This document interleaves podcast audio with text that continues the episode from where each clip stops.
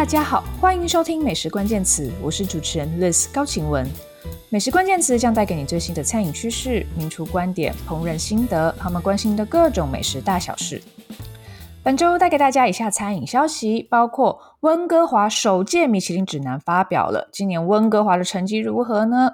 再来，瑞典米其林三星名厨 Beyond Franzen 进军伦敦，新餐厅将在下个月开幕。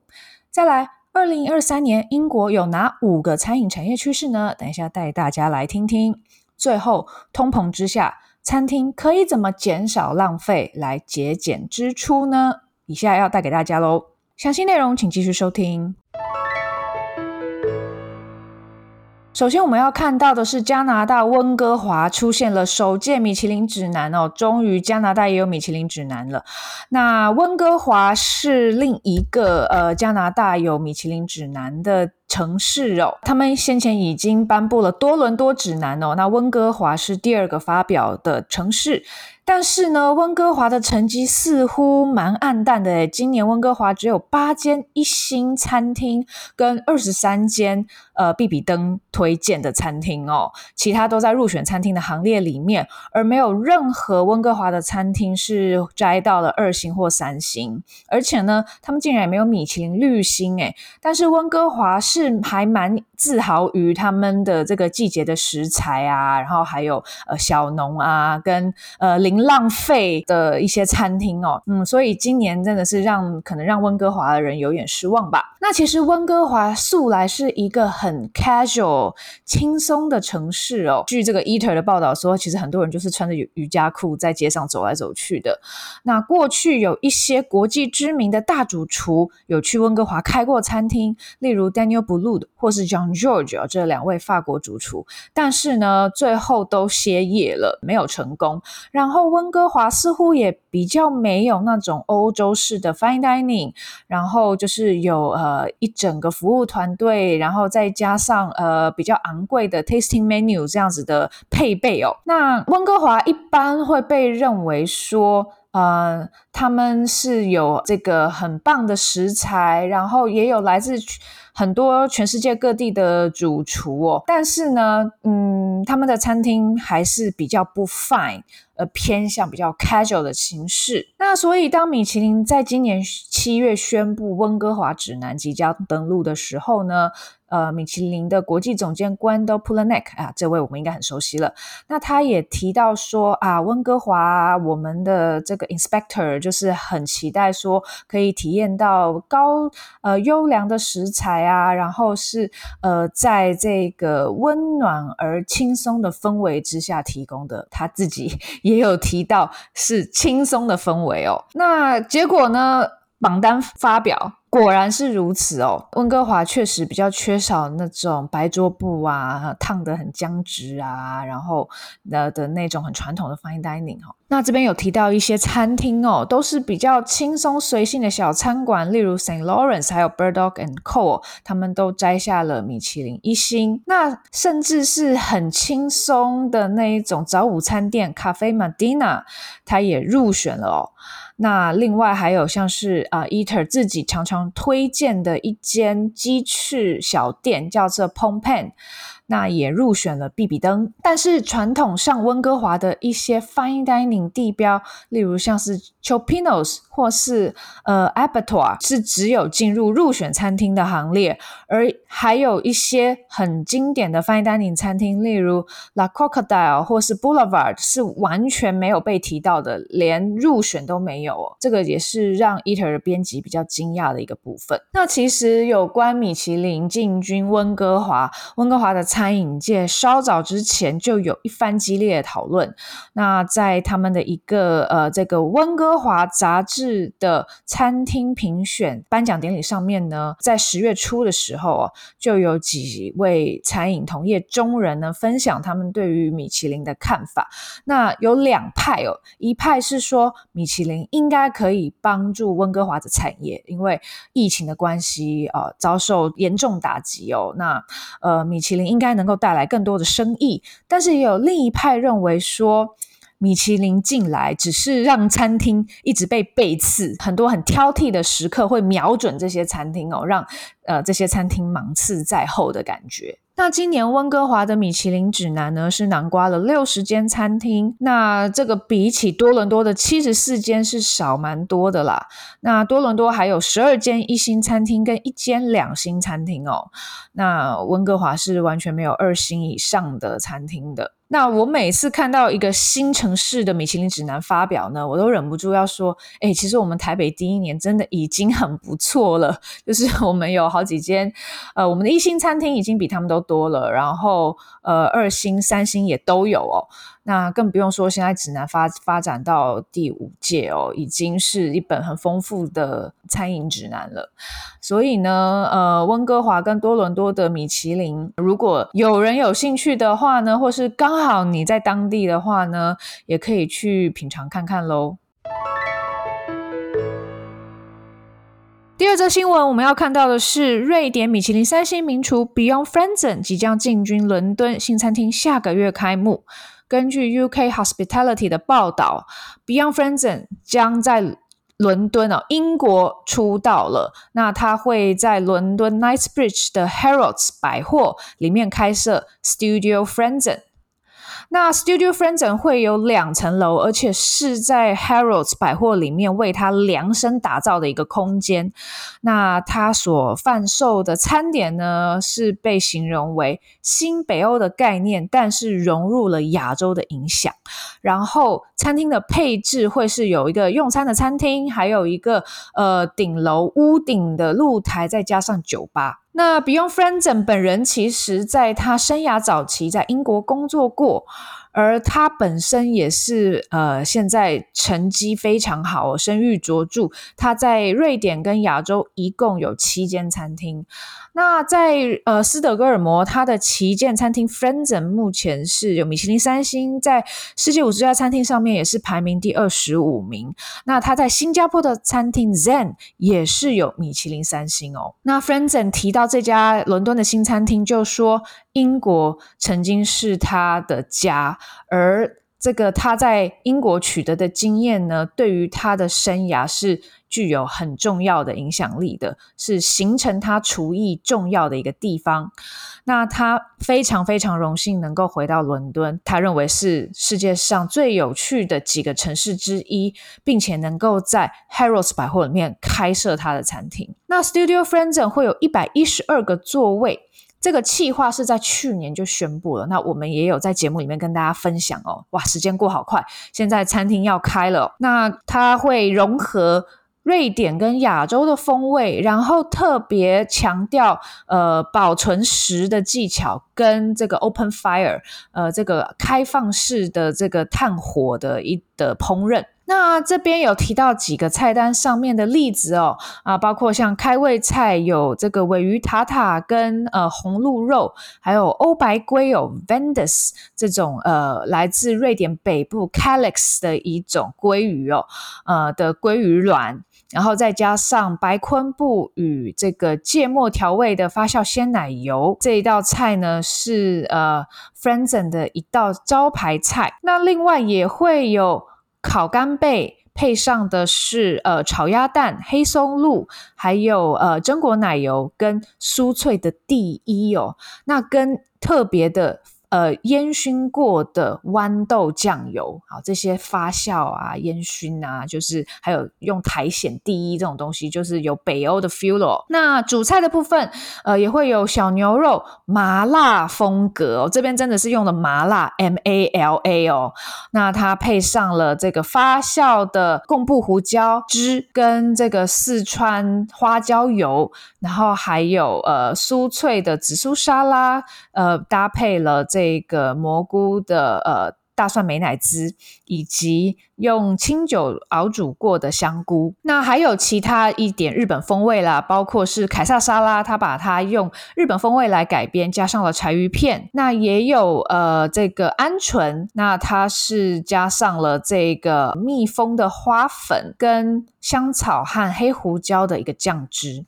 好，所以菜色呢听起来就是还蛮多各种特殊食材还有风味的融合。那还有一道菜呢是直接被命名为 Sweden vs Japan，瑞典对决日本。那这个是一个炖煮过的瑞典的牛胸肉 brisket，然后它经过了腌制、风干。然后再炖煮，而且呢，再煮八个小时，然后它配上了烤过的日本和牛。以及香茅汁和日本的黄芥末。那甜点呢，会有一个叫做 After Eight 的塔，这个塔用上了越橘 Lingonberry 这个棉花糖的冰沙，然后呢，还会再搭上风干的越橘跟蓝莓，还有黑醋栗的糖浆哦，跟甘草的蛋白霜饼。那你看到越橘啊、蓝莓、黑醋栗、甘草等等，也是很北欧。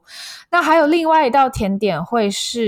Sticky Toffee Pudding，那它是太妃糖的这个布丁，然后加上了味增的焦糖酱，还有波本威士忌。跟芝麻的冰淇淋哦，再加上糖渍的胡桃。那另外还会有一个北欧式的酒单，那在酒吧跟餐厅都可以享用。那 Harrods 百货本身也非常高兴啦，他们的 Director 也是有出来讲话哦，就说啊，迎接 Beyond Frozen 就如同我们哈洛德百货其他的高级体验一样哦，是非常重要的餐饮的部分。那他们有两个团队哦来。日以继夜的打造特殊的空间哦，很多客制化的部分，这个就是呃 Harrods 百货接下来的一个大重点啦。那下个月开幕之后，我相信会有更多报道出来，之后再跟大家分享更多消息喽。第三则新闻，我们要看到的是二零二三年英国五个餐饮产业趋势。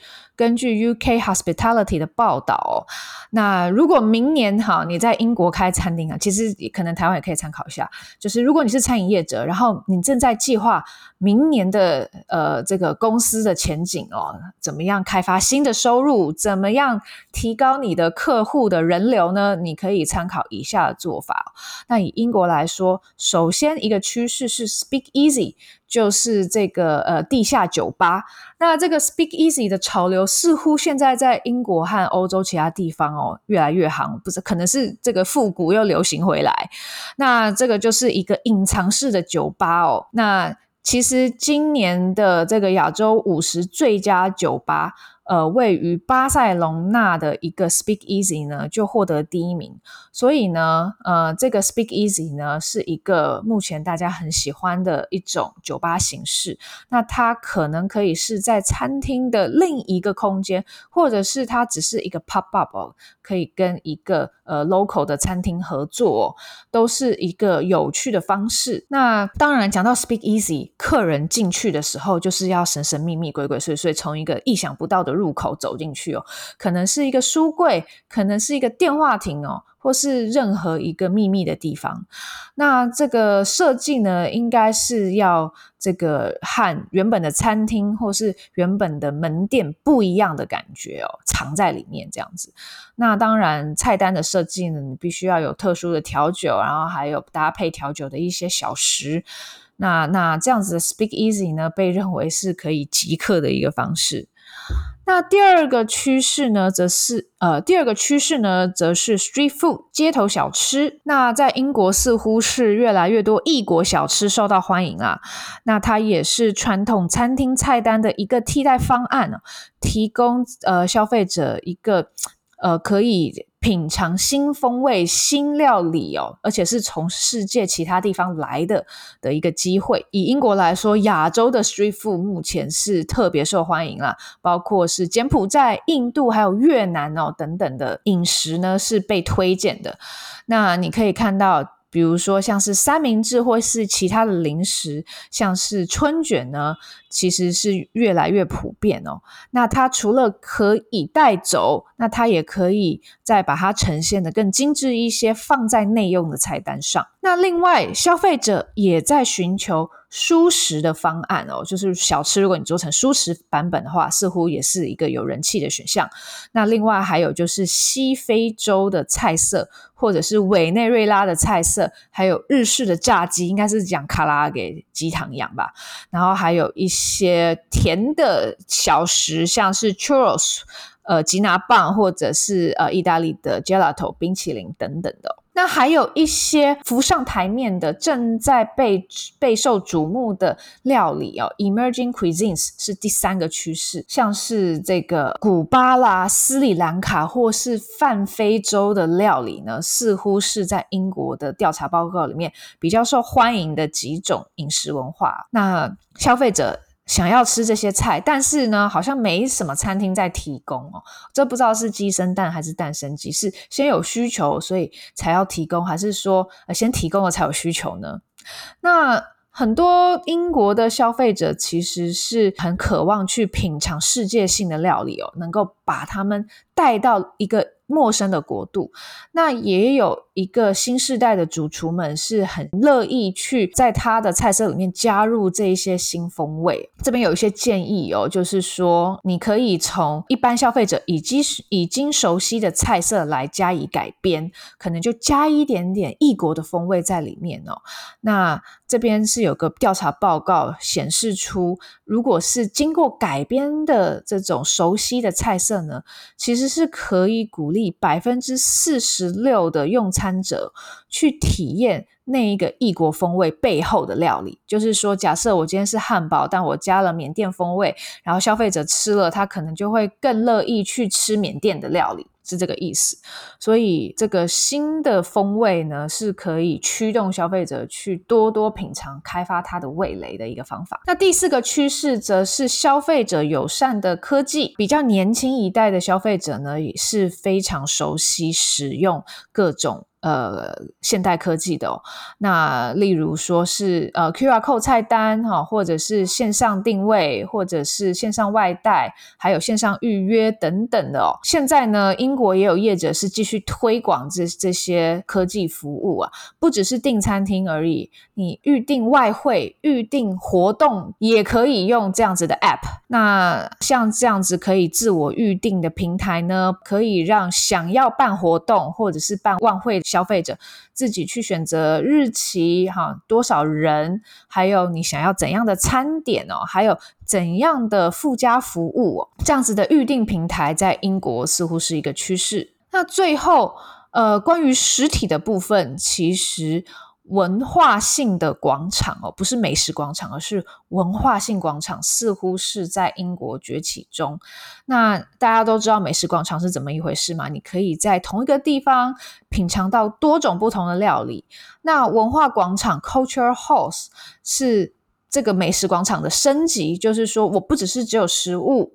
还有音乐 DJ 哦，可能脱口秀啊、电影放映啊等等的哦，就是一个综合性的娱乐场所。那在这样子的文化 hall 文化广场里面呢，是有很多举办活动的机会的。假设你今要举办公司的活动哦，庆祝活动，或者是任何的 social gathering，都可以在这样的地方举办。那这样子的广场呢，或是市集呢，在英国也通常是去 take over 某一个工业区的大楼，或者是一个被遗弃的一个工厂等等的，那他就可以去活化这个地方，并且为这个社区带来新的收入、新的金流。那这个也是对于餐厅来说，假设你去那边摆摊，或是在那边开一个小小的一个店家哦，是新的增加你的收入来源的一个方法。好的，那以上几种新的餐厅营销跟餐厅经营模式呢，提供给大家参考喽。最后，我们要来看到的是，通膨之下，餐厅可以如何减少浪费、节省支出呢？根据 Restaurant Business 的报道，通膨很严重嘛，我们在节目里面一直跟大家讲这件事情。那我相信大家也有感受到哦，看到新闻也都是一直在强调。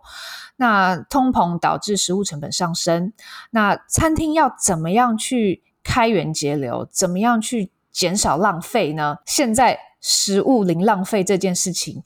就变得更夯了哦，多亏拜通膨之赐哦。这篇报道里面就举出了几个例子，那其中一个例子是位于美国费城的一个这个 pretzel 的这个蝴蝶脆饼的一个呃连锁店，叫做 Philly Pretzel Factory。他们在美国有一百五十间分店，而他们最近呢开始使用一个可以帮忙减少浪费的 App，叫做 Too Good To Go。这个 App Too Good To Go，它可以帮助餐厅在转售他们剩余的食材。那如果不处理的话，其实就把它丢掉。那与其丢掉它，你还不如卖给有需要的人哦。这个想法还不错，而且呢，价格是比一般的零售价格便宜非常多，大概三分之一左右。那像呃，Philly Pretzel Factory 的老板呢，就说呃，他们正在寻找方法去减少浪费哦，而且能进一步的去掌控他们的食物成本。那食食物浪费其实一直以来都是餐厅的一个问题，不过因为通膨的关系呢，有更多餐厅经营者开始认真检视这件事，因为毛利很重要嘛，他们想要提高毛利哦，那就先从减少开支做起。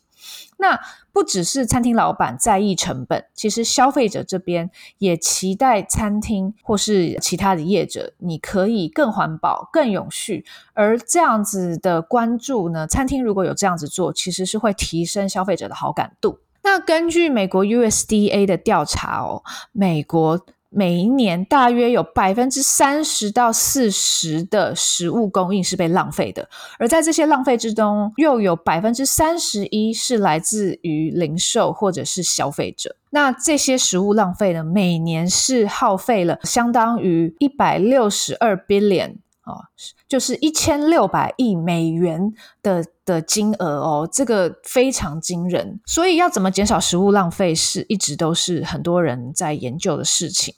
根据二零一七年的一个调查报告显示出，餐厅如果你每花一美元去减少食物浪费，你就能够省下十四美元的经营成本哦，这个很多。那除了节省成本，呃，减少食物浪费对于环境也很重要。那很多消费者也很看重这件事情哦，希望餐厅可以用更永续的方式来经营。所以，Too Good To Go 这个 App 呢，就就是在这样的理念之下诞生的。那他们的这个呃，美国的 CEO Tyler Simons 是有指出，他们自己也有做过一些调查报告，然后发现 Food Waste 食物浪费其实是消费者认为。餐厅哦，或是饮食业者最需要采取行动，最可以帮助环境永续的一个做法哦。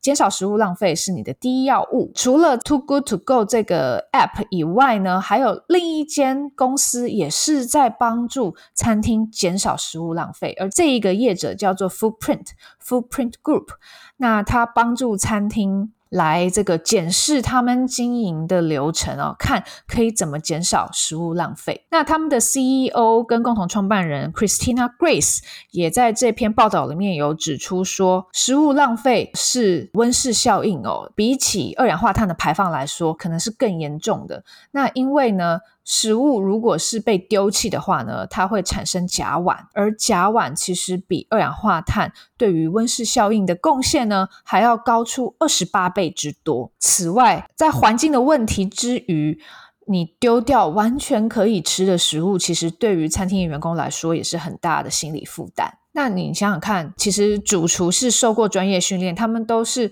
会想要尽量使用食材的，而餐厅员工又很多是拿最低薪资，那这些人真的就是很拼命在求生存，然后他工作的地方竟然每天毫不在意的丢掉大量的食物，这不是很讽刺，也让他们精神受到很大的压力吗？那所以 Footprint Group。是希望能够帮助餐厅和饮食店来减少食材的浪费，节约他们的资源，也节省成本。那它会提供一系列的工具来计划你的食物浪费的基本架构。那这些架构包括是说有哪样的 SOP 哦，那让它可以去处理这些浪费的食物。还有就是说，可以怎么样去开启你的食物捐赠的计划？那像 Foodprint Group，它就提供一个呃，是每天都可以来追踪的一个工具，叫做 Foodprint Tracks。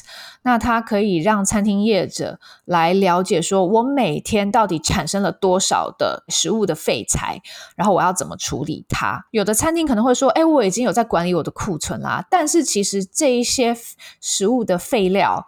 呃，还有食物的浪费，其实很多是没有被库存管理给管理到的。其实你没有追踪，你就没办法管理。那这个工具首要之务就是先让你了解状况，先让你能够追踪你餐厅里面的营运哦，那你才知道说到底我有哪些东西是被浪费的。然后才能进一步去处理。那了解了基本面，你才能够进一步去发挥创意。例如说，我要怎么样把食材的副产品拿来做利用，或者是说我可以怎么样重新规划我的采购，可能从源头就要开始做起了。那其实要避免浪费啊，最重要、最有效的一个方法就是从源头做起。你在前面就开始防止浪费。